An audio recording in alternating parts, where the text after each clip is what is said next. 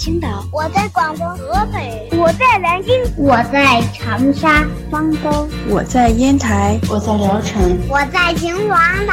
收听高个子叔叔讲故事，收听高个子叔叔讲故事，收听高个子叔叔讲故事，收听高个子叔叔讲故事哦。这里是荔枝电台 FM 九五二零零九混故事台，我是主播高个子叔叔，愿我的声音陪伴你度过每一天。今天给你们讲的绘本故事的名字叫做《九只老鼠，一只猫》，告诉你数字一是怎么回事。作者呀是英国费利西亚劳。夏洛特·库克图，由山东科学技术出版社发行。在很久以前，有一只小老鼠，就一只哦，它一个人住，房子空荡荡的，没有朋友，没有兄弟姐妹，没人听它讲笑话，也没人和它说晚安。它就是这么一只孤孤单单的小老鼠，但这没什么大不了，因为它很会一个人玩。它做什么都乐滋滋的，比如说看看书啦，玩玩电脑游戏，听听他最爱的流行歌，在健身房练练肌肉，呼哈嘿，哪怕是做做家务。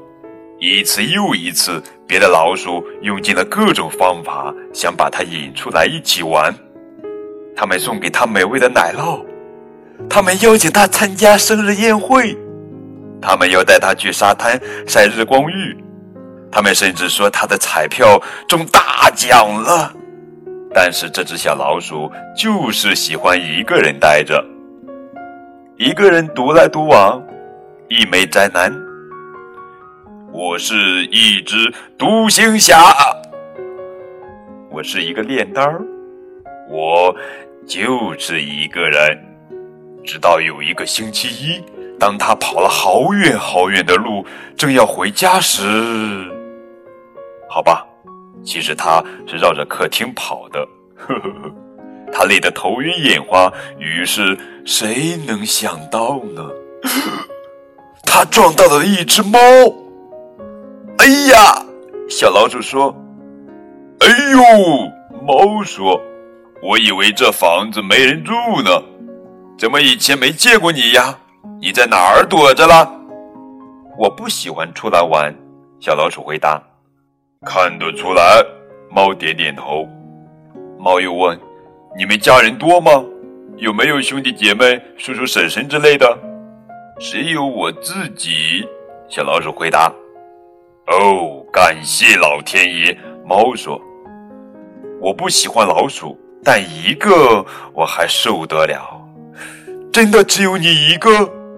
猫问。“真的呀！”小老鼠又说了一次：“我的名字就叫一，很高兴认识你，一。”猫和一握握手说：“我的名字叫十分温柔，你就叫我十吧。”嗯，但是你会吃我吗？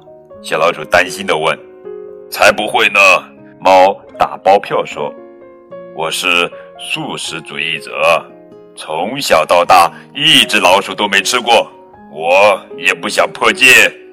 但说到吃，我的肚子咕咕叫了。你中午吃什么？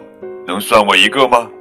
十期待的说：“对不起啦。”一不好意思地说：“我家平时不来客人，所以我只有一副刀叉，一个盘子。”没事，十说：“看我带盘子啦。”就这样，一和十吃了长长的一顿饭，说了好多好多话。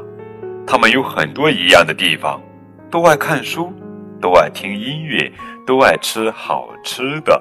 于是他们说好了，每个月的一号都一起吃午餐，这叫做一加一俱乐部。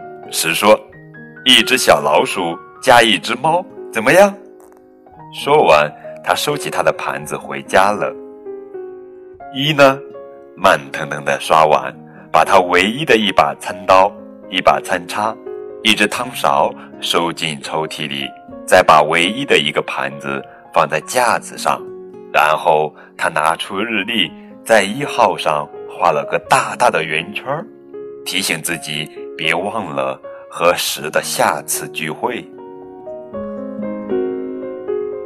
一个风趣的故事，可爱的形象，把知识、智慧乃至哲学浅浅快乐的给孩子，由此把神圣的阅读生活给一生。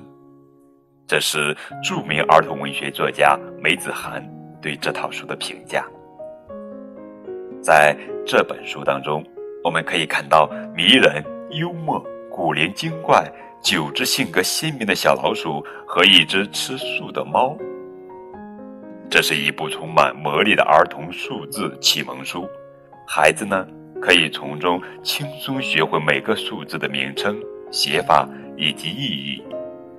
孩子们可以学习将数字按固定的顺序排列起来，也可以学习将数字按各种不同的方法分组，还可以学会用数字。来回答多少个之类的问题，从而掌握数字的用法，体会学习的乐趣。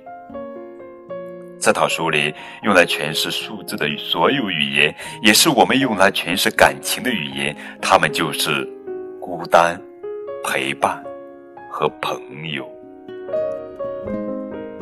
好了，宝贝儿，那么九只老鼠和一只猫，这套书。在高个子叔叔的小店铺里有卖哦。